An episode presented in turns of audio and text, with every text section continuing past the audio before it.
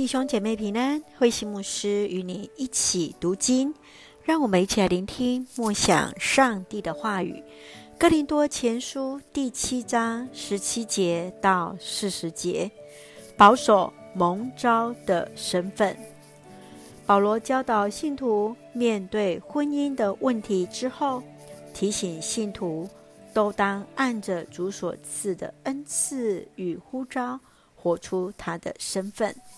因为每一个人都是上帝用重价所买来的，所以不要做人的奴隶。接续又再回到结婚与单身的议题，姐妹不一定都要过单身的生活，或是都一定要结婚，因为每一个人所领受的恩赐是不相同的。单身的人所关心的是主的事情。结婚的人是要关心丈夫的事，让我们一起来看这段经文与默想。请我们一起来看第七章二十四节。弟兄姐妹们，你们每一个人在上帝面前都要保持蒙召时的身份。保罗要信徒行事为人，都当按着上帝所给予他们的恩赐，符合上帝的呼召而活。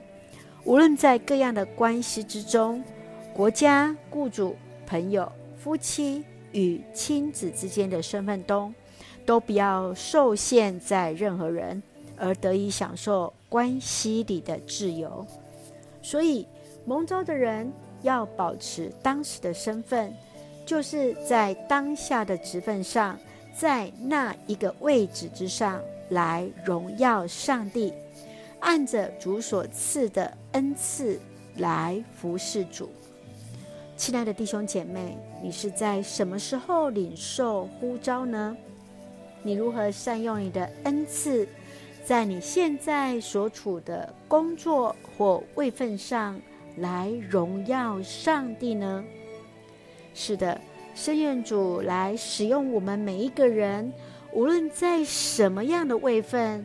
无论是居首位，或是在各样的事上，我们都能够看重主所给予我们的呼召，让我们在我们的职份上来为主服侍。让我们一起用第七章十七节作为我们的金句：每一个人的生活应该按照主的恩赐。并且符合上帝呼召他的目的。是的，愿我们每一个人都活出主所赐的恩赐，符合上帝呼召我们的目的。一起用这段经文来祷告。亲爱的天父上帝，谢谢主所赐给我们新的一天，让我们从主的话语领受力量。